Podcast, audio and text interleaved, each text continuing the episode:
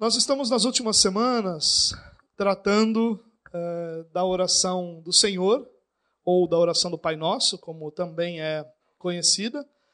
Na semana passada, nós tivemos um tempo onde nós pudemos olhar para a oração do Senhor como um todo.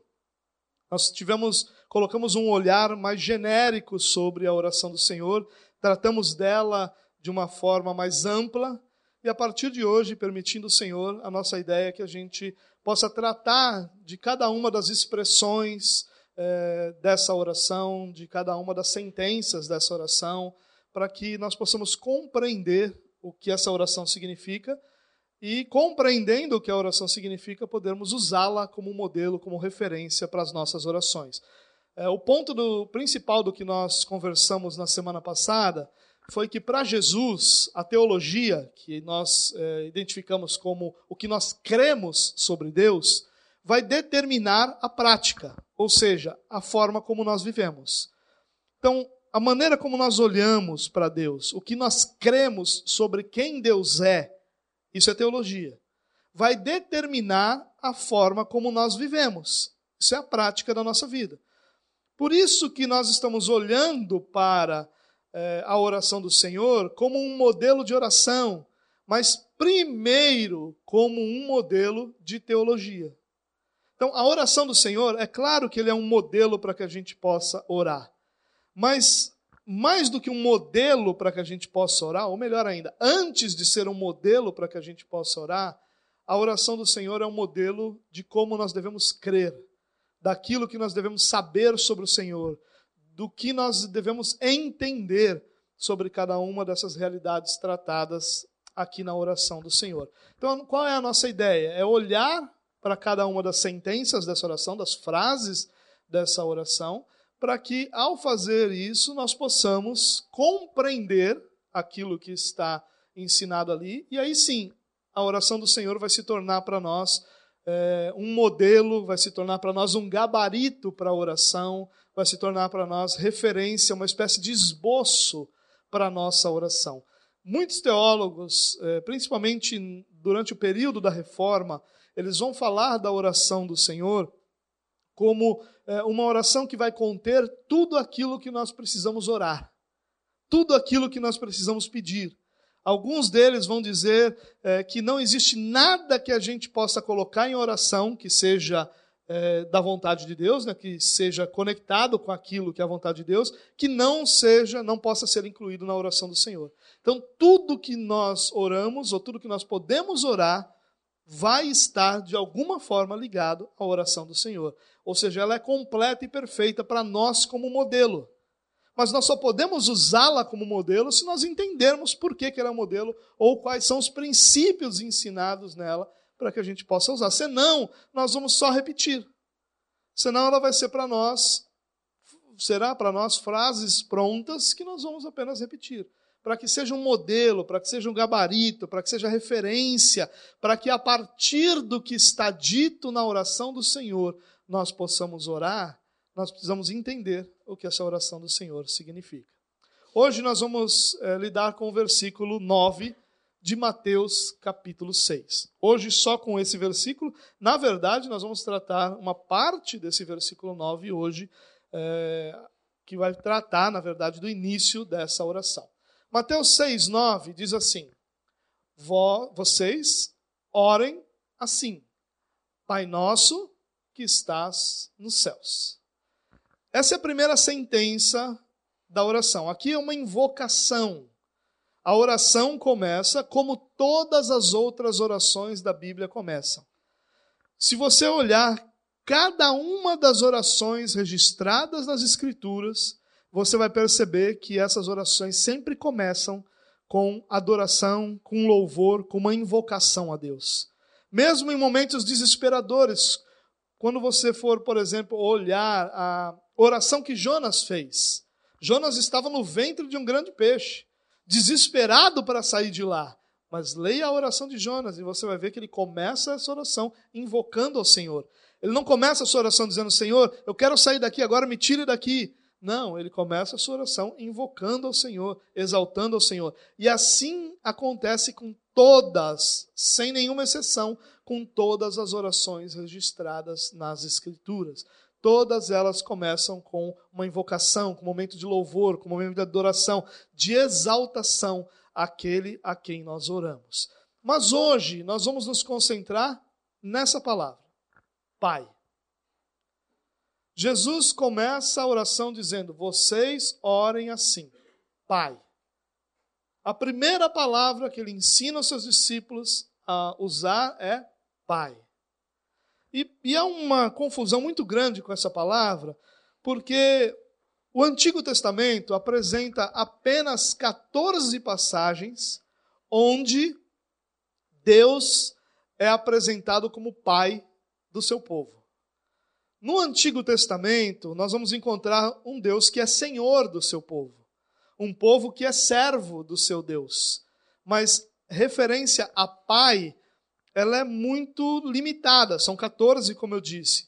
Mas isso não quer dizer que os judeus não haviam entendido o fato de que Deus era pai do seu povo. Na verdade, era inclusive uma paternidade exclusiva. Deus era pai do seu povo e do seu povo somente. Deus, no Antigo Testamento, se apresenta como pai dos judeus e só dos judeus. Alguns textos vão nos ensinar isso. É, deixa eu pular aqui. Isso. Deuteronômio 32, 6. É assim que retribuem ao Senhor, povo insensato e ignorante. Não é Ele, o Pai de vocês, o seu Criador, que os fez e os formou? Olha os Salmos 103, é, versículo 13. Como um pai tem compaixão de seus filhos, assim o Senhor tem compaixão dos que o temem. Jeremias 31, 9. Voltarão com choro, mas eu os conduzirei em consolações. Eu os conduzirei às correntes de água por um caminho plano, onde não tropeçarão, porque eu sou pai para Israel e Efraim é o meu filho mais velho. Essa questão de paternidade no Antigo Testamento ela é muito presente apesar de poucos textos, fica muito claro que Deus se apresenta como Pai de Israel. Mas no Novo Testamento, são cerca de 250 passagens apresentando Deus como Pai.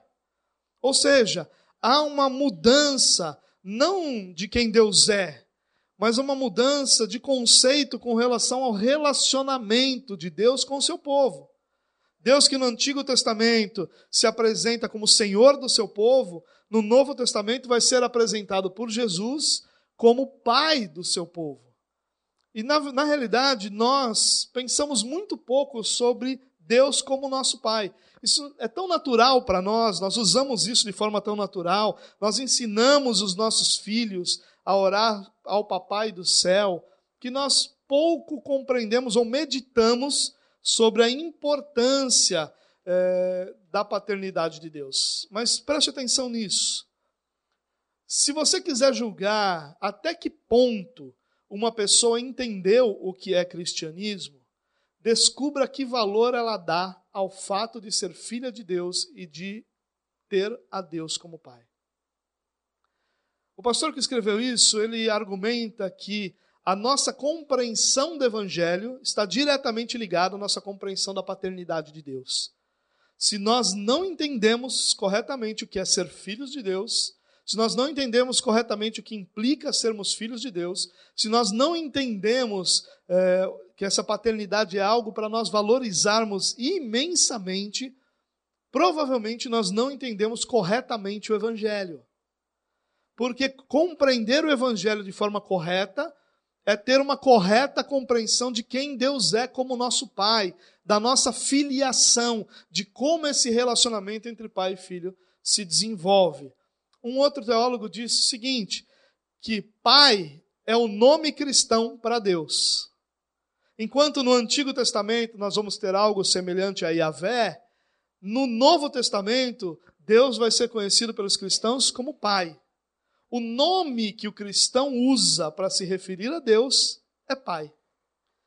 E aí então os judeus vão ter, como nós lemos diversos desses textos, essa referência. Porém, por que que quando Jesus usa esse termo Pai, causou o alvoroço que causou em Israel? Porque Jesus usa essa palavra, Abba. Essa palavra é uma palavra em aramaico que significava originalmente papai. Na verdade, não era nem esse significado, era mais a ideia de papá. Sabe, a criança, quando está começando a falar e ele fala papai pela primeira vez, não sai papai, né? sai um papá lá meio é isso. A ideia de aba é isso. Seria um balbuciar da criança chamando o seu pai. É claro que essa palavra ela vai ganhando outra conotação e na época de Jesus ela já não era mais uma palavra que significava apenas um balbuciar de uma criança, ela já era usada por adultos, por filhos e filhas adultos, que significava papai querido. Continuava com essa conotação carinhosa, com essa conotação íntima, mas já era agora uma palavra utilizada também pelos adultos. Então, como hoje muitos adultos usam o papai, o aba se tornou essa palavra carinhosa para chamar o pai na época de Jesus. E é essa palavra que Jesus usa. E aqui está o problema. Porque o problema para os judeus não era, não era eles identificarem Deus como seu pai. Eles conseguiam fazer isso, ainda que não usassem a palavra pai nas suas orações. Não há nenhum mandamento no Antigo Testamento que ordene o povo judeu a chamar Deus de pai, ainda que o próprio Deus se identifique como pai dos judeus. Mas Jesus, aqui no Novo Testamento, não só identifica Deus como Pai, mas ordena que os seus discípulos o chamem de Pai, e o chamem de Pai não usando uma palavra comum para Pai, mas usando uma palavra íntima e carinhosa, papai, aba. E isso para os judeus era inaceitável, era íntimo demais. Os judeus eram sempre muito envolvidos em cerimoniais, tinha cerimonial para tudo. Tudo que os judeus faziam tinha algum tipo de cerimônia envolvida. Quando eles iam comer, tinha o cerimonial de lavar as mãos, e após lavar as mãos, eles se sentavam para comer. Tudo tinha alguma pompa, tudo tinha algum tipo é, de protocolo para ser cumprido. Essa palavra aba é uma palavra que quebra todos os protocolos. E essa palavra aba, ela é em aramaico. E você lembra que o Novo Testamento não foi escrito em aramaico, ele foi escrito em grego, preservado em grego. Mas essa palavra causou um impacto tão grande na vida dos discípulos que os discípulos não a traduziram. Você vai encontrar essa palavra aba em diversos lugares do Novo Testamento, em aramaico, no meio de textos gregos.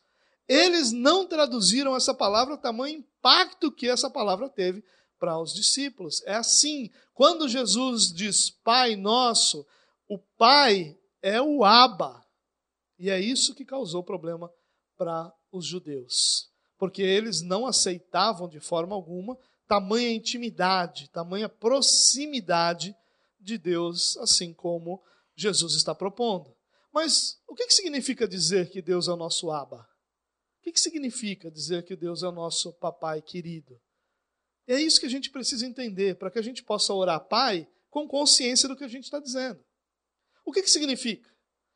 Antes de responder isso, eu queria só fazer com vocês um exercício sobre o perigo das referências que nós temos. Porque quando nós falamos que Deus é nosso Pai, o que, que vem na sua cabeça? A referência do que é ser pai, ou do pai que você teve, ou do pai que você não teve, ou do pai que você sonha ser quando você casar e tiver seus filhos. Nós conectamos esse termo pai com as referências naturais que nós temos. E isso é um perigo horroroso. É a pior coisa que nós podemos fazer ao tentar entender ou enxergar Deus como pai, é fazer conexão com o nosso pai biológico ou com os nossos pais naturais. Vamos fazer um exercício. Vamos imaginar que todos nós aqui tivéssemos tido o melhor pai que já existiu na história da humanidade. Certo? Imagine aí que o pai que você teve foi o melhor. Ele educou perfeitamente, ele viveu uma vida santa, ele honrou seus compromissos como pai, ele fez tudo o que ele podia para que você se tornasse o melhor possível, educou você com todo o amor, com a plenitude, um amor sacrificial. Foi o melhor na escala de pais que poderiam existir, o seu foi o melhor. Ainda assim, ele é o pior exemplo que você pode ter quando comparado ao Pai Celestial. O problema não é se o nosso pai foi bom ou não. O problema é que, por melhor que ele tenha sido, ele não é referência quando comparado a Deus como nosso pai. Por quê? Em primeiro lugar, porque ele tem defeitos. O melhor pai, esse pai que eu acabei de usar nessa nossa, nesse nosso exemplo, nesse nosso exercício aqui, ele foi o melhor pai para você, mas ele não é perfeito ele tem em sua natureza pecaminosa, a expressão dessa natureza pecaminosa produziu nele ou fez com que ele manifestasse muitos defeitos. Nós somos assim. Todo ser humano expressa o resultado da queda nos seus defeitos, num caráter defeituoso, em personalidade defeituosa. Então, por melhor que ele pudesse ter sido, ele tem defeitos. E o nosso Pai Celestial não tem defeitos. Ele é perfeito. Não há nenhum único ponto negativo no seu ser. Então, quando você compara o melhor pai que já existiu com Deus, a comparação é pobre, é infeliz, porque qualquer pai, por melhor que seja, tem defeitos, tem pecados, tem limitações, e o nosso Deus não tem nada disso. Ele é perfeito. Mas não é só por causa disso. É porque todas as qualidades do nosso pai terreno são manchadas pelo pecado. Por melhor que o pai terreno possa ser, todas as qualidades que você pudesse elencar de um pai terreno seriam manchadas pelo pecado. O que, que isso significa? Que o amor que nós temos um pelos outros não é perfeito, ele é imperfeito que o desejo que nós temos de servir, o serviço que nós prestamos uns aos outros, é imperfeito. Ainda que abençoe, ele é imperfeito. Tudo que nós fazemos, ainda que produza bons frutos, é imperfeito. E todas as características que nós encontramos em Deus são absolutas. Quando nós falamos que um pai terreno ama, nós estamos dizendo que ele pode amar dentro do que é amor para ele. Ele pode até dar a vida pelo seu filho, mas ainda assim esse amor não será perfeito, porque ele é manchado pelo pecado, ele não é perfeito o tempo todo. E por melhor que ele seja, ele nunca atinge a plenitude. Deus não. Todas as características, todos os atributos de Deus são experimentados na sua plenitude. Quando Deus é santo, Deus é santo na sua plenitude, não há nenhuma mancha na sua santidade. Quando Deus é amor, Deus ama na sua plenitude, não há nenhuma limitação no seu amor. Quando Deus é onipotente, Ele pode realmente todas as coisas, não há nada que Deus não possa. Então, todas as características do nosso Pai Celestial são experimentadas por nós na sua plenitude. Qualquer comparação com o Pai terreno é infeliz, porque não vai resultar em nada que a gente possa é, ter como boas referências. Pode até nos ajudar a entender. Olha, se meu pai me amou assim, quanto mais Deus me amará. Mas eu preciso fazer esse pulo. Porque se eu entender como meu pai me ama, Deus me ama, não. Porque há limitações. E em terceiro lugar, a comparação é infeliz, por quê? Porque existem atributos incomunicáveis em Deus. Existem atributos que Deus comunicou aos homens, que Deus transferiu aos homens. Santidade é um desses atributos, amor é um desses atributos, bondade é um desses atributos. Mas existem atributos que são incomunicáveis. Deus não deu ao homem a imutabilidade. Deus é imutável, o homem não é. Deus não deu é, ao homem a eternidade. O homem teve um momento em que ele foi criado. Ele não é desde sempre. Ele não existiu desde sempre. Quando nós olhamos para alguns atributos de Deus, eles são incomunicáveis, então eles nunca vão existir em homem algum. Quando nós falamos de um Deus onipotente, onisciente, onipresente, eterno, imutável, nós estamos falando de características que nenhum outro ser tem, exceto Deus. Como é que nós podemos comparar pais terrenos com o nosso Pai Celestial? É uma comparação, é uma analogia impossível. Nós podemos até usar como referência se nós tivermos plena consciência que, por melhor que seja, ainda não é nem sombra daquilo que é o nosso Pai Celestial. Então, antes de responder o que, significa chamar Deus de Abba, nós precisamos entender que qualquer analogia que nós fizermos, qualquer comparação que nós fizermos com pais biológicos, com pais terrenos, é incompleta, é imperfeita, é infeliz ela não vai nos dar boas referências. Mas então vamos lá, o que significa chamar Deus de Abba? Significa que ele revelou o significado completo e final desse relacionamento, relacionamento entre pai e filho, por meio de nosso Senhor Jesus Cristo, seu próprio Filho encarnado. Você lembra daquele verso que talvez seja o verso mais conhecido de todas as Escrituras? Qual é o verso mais conhecido de todas as Escrituras? Espera aí que eu chego lá. Porque Deus tanto amou o mundo que deu seu Filho unigênito para que todo que nele crê não pereça, mas tenha a vida eterna. Preste atenção aqui que tem uma palavrinha que fala sobre Jesus aqui, ó. Unigênito. O que, que significa que Jesus é unigênito? Significa que não há nenhum outro como ele. Que ele é diferente de todos os outros filhos que Deus tem. Unigênito significa que ele é o único daquela forma, daquela natureza. Significa que o filho que Jesus é, nós não somos. Deus tem seu filho unigênito, que é Jesus. Esse foi enviado para que nós pudéssemos ter vida, para que nós pudéssemos ser resgatados. Preste bem atenção nisso, irmãos. Dizer que Deus é o nosso Abba significa que nós nos tornamos filhos pela obra redentora daquele que é o Filho de Deus, Jesus Cristo.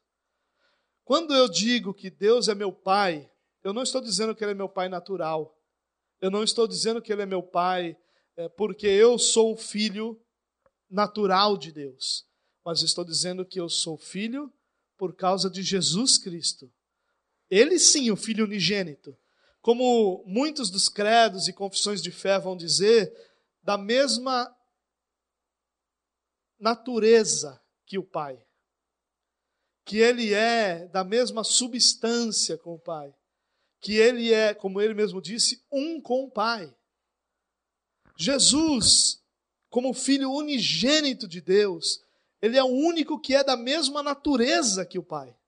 Nós temos ouvido muito em nossos dias pessoas dizendo: olha, não há entre, não há entre você e Jesus nenhuma diferença. Tem um desses é, meninos que estão aí pela internet dizendo isso. Não há nenhuma diferença entre você e Jesus. Você e Jesus são a mesma coisa. Não, nós não somos a mesma coisa.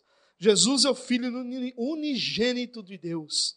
Não há ninguém como ele. Só ele tem a mesma natureza, a mesma substância, a mesma realidade que o Pai. Ele é a mesma coisa que o Pai.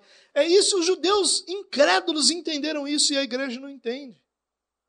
Os judeus incrédulos entenderam, perfeitamente isso. Quando Jesus diz que ele é filho de Deus, os judeus entenderam que ele estava dizendo que ele e Deus eram da mesma substância que ele tinha a mesma natureza de Deus. Por isso eles acusam Jesus de blasfêmia, porque ele estava se dizendo filho de Deus como Deus. E ele realmente era isso, ele realmente estava dizendo isso. E o pai, quando diz aqui que envia o filho unigênito, ele envia aquele que não há nenhum outro igual. Nós não somos iguais a Jesus, irmãos. Nós não somos da mesma natureza que Jesus. Há um universo de distância entre quem Jesus é e entre quem nós somos. O que Paulo vai falar sobre nós é que nós éramos naturalmente filhos da ira. Não filhos do amor de Deus, mas da ira. Nós éramos filhos não do Senhor, mas nós somos tirados de que reino? Quem era nosso rei? A palavra de Deus diz que Deus nos tirou do reino das trevas e nos transportou para o reino do seu filho. Nós fomos tirados do reino das trevas e levados para o reino de Deus. Nós não somos a mesma coisa que Jesus. Não há essa não pode haver em nosso coração essa ideia de que entre nós e Jesus não tem diferença nenhuma. Existe sim uma diferença tão grande entre Deus como há entre Deus e qualquer criatura que ele fez. Nós somos filhos por adoção. Nós não somos filhos naturais, nós somos filhos por adoção. Nós podemos chamá-lo de Abba, porque em amor ele nos predestinou para sermos filhos adotados como, aliás, nos predestinou para sermos adotados como filhos por meio de Jesus Cristo. Nós somos filhos, sim, mas nós somos filhos porque o Filho unigênito veio aqui e nos resgatou. Como ele realizou essa obra de salvação em todos nós, nós podemos então ser incluídos na família de Deus por adoção.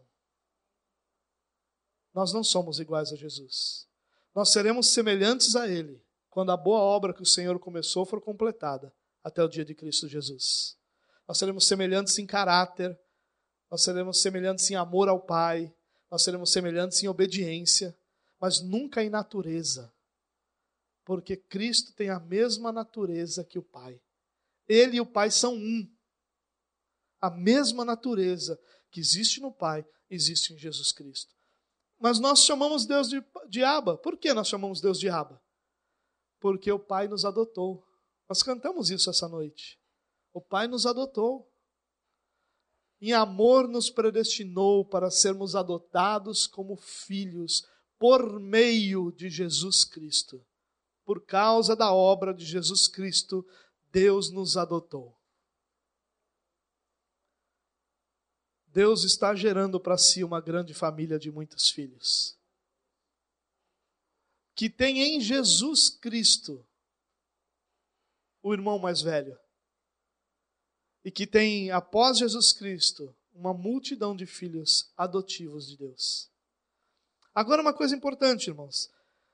Para nós, muitas vezes, a adoção é, traz ao nosso coração um preconceito oculto, como se não fosse a mesma coisa.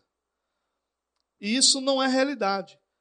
Quando Deus nos adota como filhos, a palavra de que nós somos adotados, ela é usada para ensinar a nossa adoção, mas nunca mais para nos designar. Quando João, por exemplo, diz que ele veio para os que eram seus, mas os seus não receberam, mas a todos quanto receberam, deu-lhes o direito de serem chamados. Pronto, acabou, não tem mais adoção aí. Nós somos filhos. Por isso que Jesus nos diz para chamarmos Deus de Abba, nosso Pai querido porque nós somos família. O relacionamento não é mais um relacionamento de servo e senhor. O relacionamento é de pai e filho. Deus nos adotou. Nós somos filhos de Deus.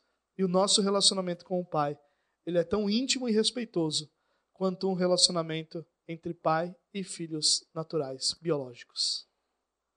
Nós fomos adotados. E essa é a, gran, a grande beleza do Evangelho.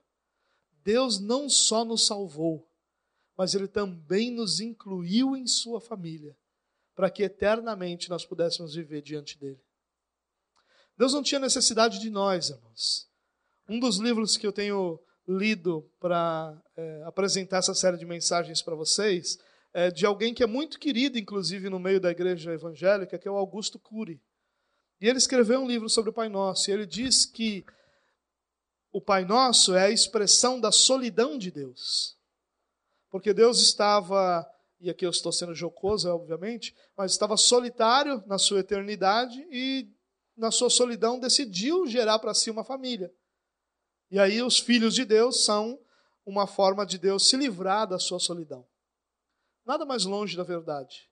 E esse é o problema de você pegar pessoas que não estudam a Bíblia para falar de Bíblia, quando ele deveria falar do que ele estudou, não do que ele não estudou. Preste atenção nisso, irmãos. A Bíblia diz que Deus é amor. Você sabe disso, não sabe? Muito bem. Se Deus é amor, quem Deus amava antes de todas as coisas serem criadas? Se você me responder ninguém, então Deus não é amor. Porque se Deus é amor, Deus ama o tempo todo. Desde quando? Desde que Deus é Deus. Ou seja, não existe, nunca existiu um momento em que Deus não amasse. Quem Deus amou? Quem Deus amava antes de nós sermos criados? O amor de Deus sempre foi manifesto na Trindade.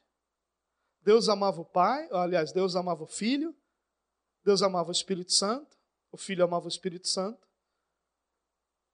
Deus é amor, porque em si mesmo, cada pessoa da Trindade ama a outra pessoa da Trindade. Deus não precisa do ser humano para que nenhuma solidão seja eliminada da sua existência. Não há solidão em Deus. Deus sempre foi uma comunidade de pessoas. Deus sempre foi amor porque Deus sempre teve a quem amar. O pai ama o filho. Filho disse isso várias vezes. Jesus disse isso várias vezes, que o pai ama o filho. Portanto, irmãos, a ideia de Jesus nos ensinar a chamar Deus de Abba não é uma ideia de que nós estamos é, sendo incluídos nessa família porque há uma carência em Deus. Não há carência nenhuma. Todas as características de Deus são na sua plenitude, como eu disse. Deus é perfeito. Não há carência em Deus. Deus subsiste em si mesmo. Deus nunca precisou da humanidade para coisa alguma. A humanidade é a expressão da graça, do amor, da bondade de Deus, da certeza de Deus de que a comunhão é a melhor coisa que existe para toda a sua criação. Porque Deus sempre esteve em comunhão, em comunhão consigo mesmo. Deus sempre amou. Pai sempre amou o filho. No batismo, o que, que o pai diz? Este é o meu filho amado, em quem eu tenho prazer. Não há solidão em Deus. Não há carência em Deus. Nós podemos chamar Deus de Abba porque ele, na sua completude, na sua perfeição, na sua não necessidade de coisa alguma, decidiu que nós seríamos seus filhos por adoção. A adoção é uma decisão unilateral de quem adota. Deus unilateralmente decidiu adotar você como seu filho e fez de você seu filho, arrancando você do reino das trevas e trazendo você para o reino do filho amado. É isso que nós dizemos quando chamamos Deus de Abba. Dizer que Deus é nosso Pai é declarar que fomos salvos em Cristo, unidos a Ele pelo Espírito Santo e adotados por Deus como seus filhos. Dizer que Deus é nosso Pai é dizer que nós somos salvos, unidos a Ele pelo Espírito Santo e adotados pelo Pai como seus filhos. É isso que nós estamos dizendo quando nós dizemos que Deus é nosso Pai.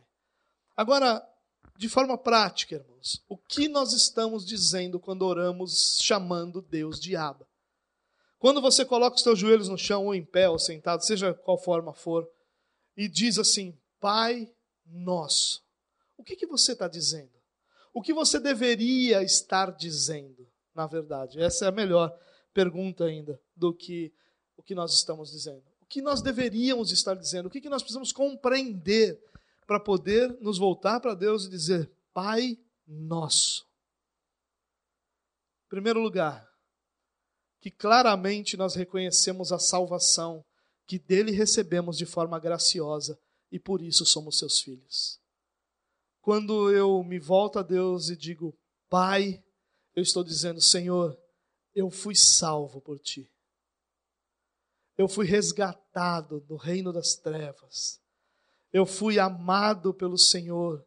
Eu reconheço que pelo Senhor eu fui salvo, não porque eu te atraí, não porque havia algo em mim que fez os seus olhos brilharem, não porque o Senhor olhou para mim e foi tomado por um amor inexplicável, não, mas porque o Senhor, apesar de mim, apesar de todos os meus pecados, apesar de toda a minha incapacidade de honrá-lo perfeitamente, apesar de toda a minha incapacidade de te obedecer de forma perfeita, o Senhor decidiu me amar.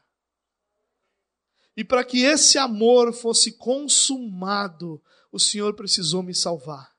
E para que eu fosse salvo, o Senhor teve que enviar o único filho verdadeiro que o Senhor tinha. O único que era da mesma natureza que o Senhor. O único que era perfeito, completo, suficiente para morrer em meu lugar. Para que agora que ele morreu em meu lugar, eu pudesse ser então inserido nessa família que o Senhor já tinha.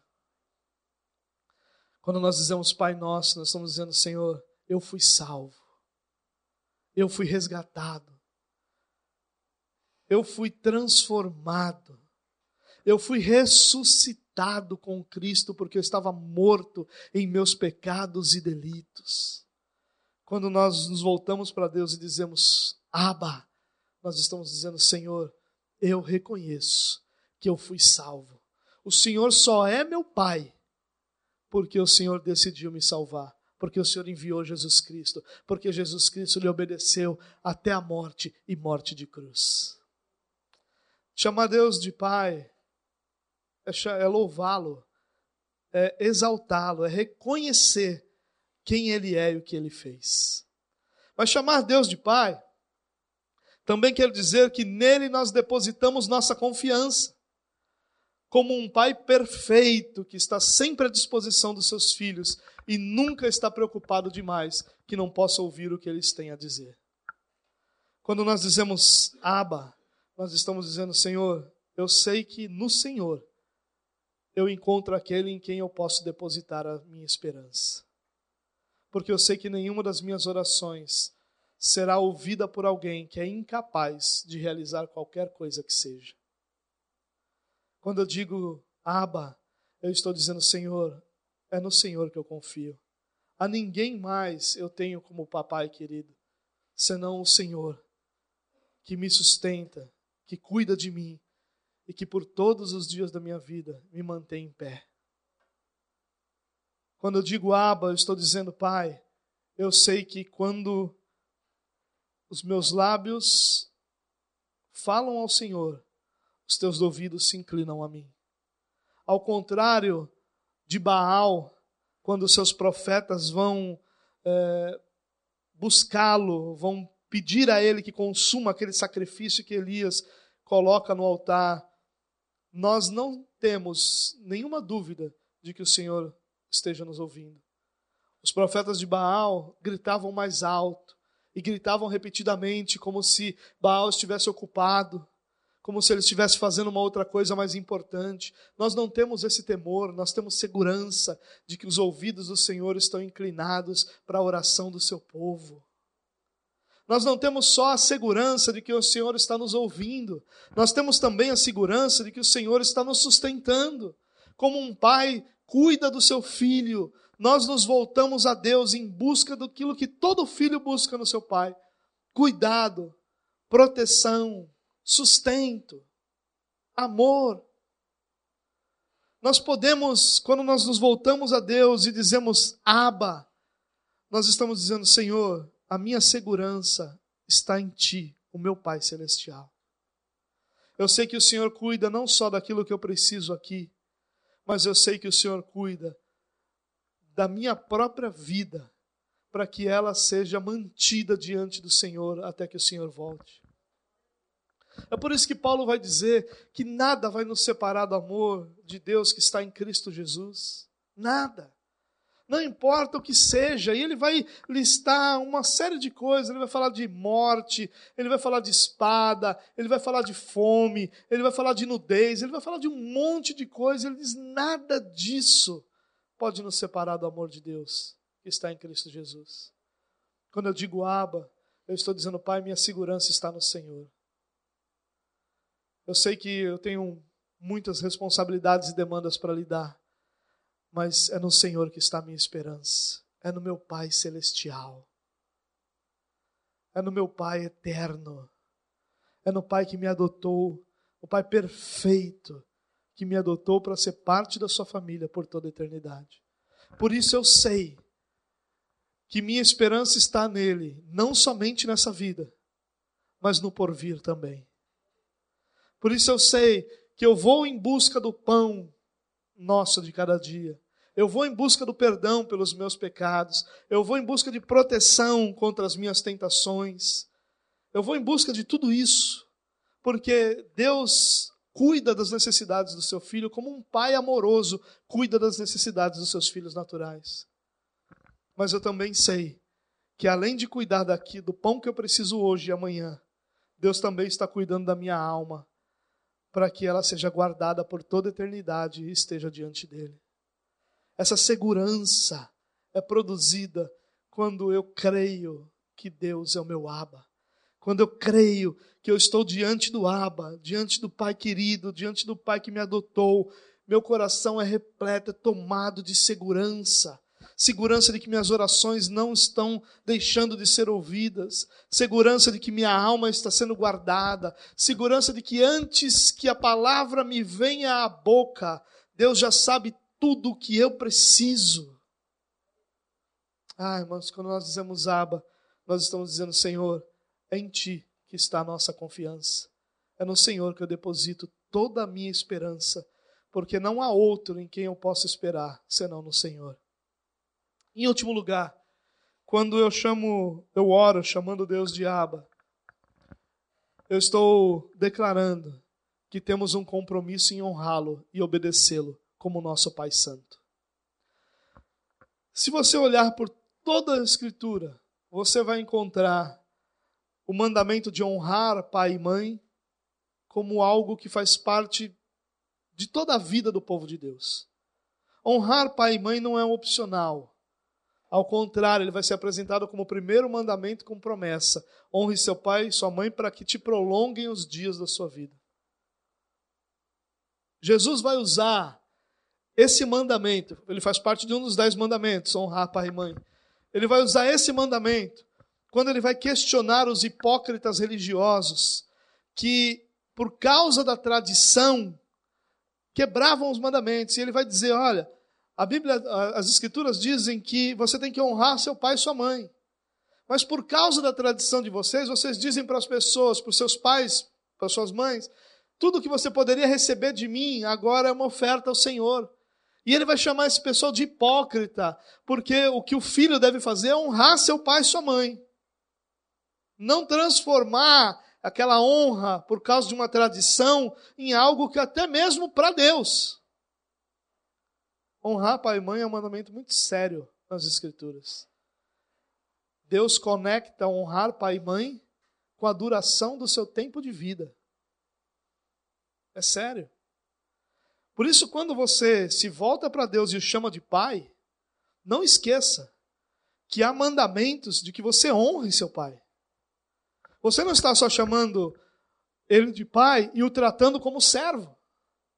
Você deve chamá-lo de Aba, chamá-lo de pai e tratá-lo como pai, honrando-o como pai. Honra e obediência aos pais são mandamentos de Deus. Quando você se volta para Deus e diz pai, você está dizendo para Deus, Senhor, eu sou teu filho. E os teus mandamentos para um filho diante do seu pai, eu vou cumprir. Minha vida vai ser para te honrar. Minha vida vai ser para te obedecer. Chamar Deus de Abba, irmão, não é só uma forma poética de falar sobre Deus. Chamar Deus de Abba é dizer: Eu estou diante do meu Pai. E eu só estou diante dele porque ele me salvou. Eu só estou diante dele porque eu sei que em Cristo Jesus eu fui adotado. Mas eu também estou diante dele ele também é meu Pai, porque eu sei que nele eu posso depositar minha esperança.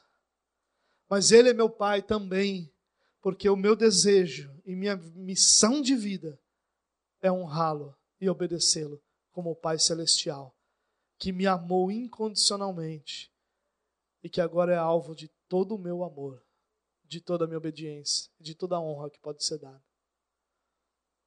Jesus nos ensina a começar a nossa oração chamando a Deus de Pai. E se a gente não consegue entender o que significa chamar Deus de Pai, nossa oração não está sendo nada mais do que vã repetição. Porque vã repetição não é só reza, ela é também. Mas por que, que vã repetição é reza também? Porque vã repetição é qualquer oração feita sem que aquilo que está sendo falado tenha significado e sentimento. Isso é uma repetição. Quando eu chamo Deus de Pai, sem que isso signifique alguma coisa para mim, seja só porque alguém me ensinou, eu não reconheço que Deus é o meu Pai celestial por adoção, e eu não sei o que isso significa, eu estou apenas repetindo de forma vã aquilo que um dia eu ouvi que seria a oração do Senhor. Que o Senhor nos guarde de nem sequer começarmos as nossas orações sem antes lembrar de que nós estamos diante do nosso Pai Celestial. E é muito salutar a gente pensar no fato de que essa palavra impactou tanto o coração dos discípulos, a ponto deles não traduzirem essa palavra. No grego, seria pater, a palavra utilizada. E tem muitos textos bíblicos que você vai ter essa palavra.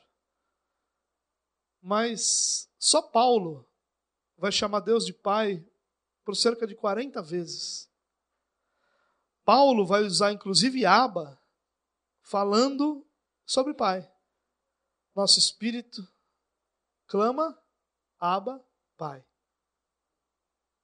Aba é a essência de quem é aquele a quem nós oramos.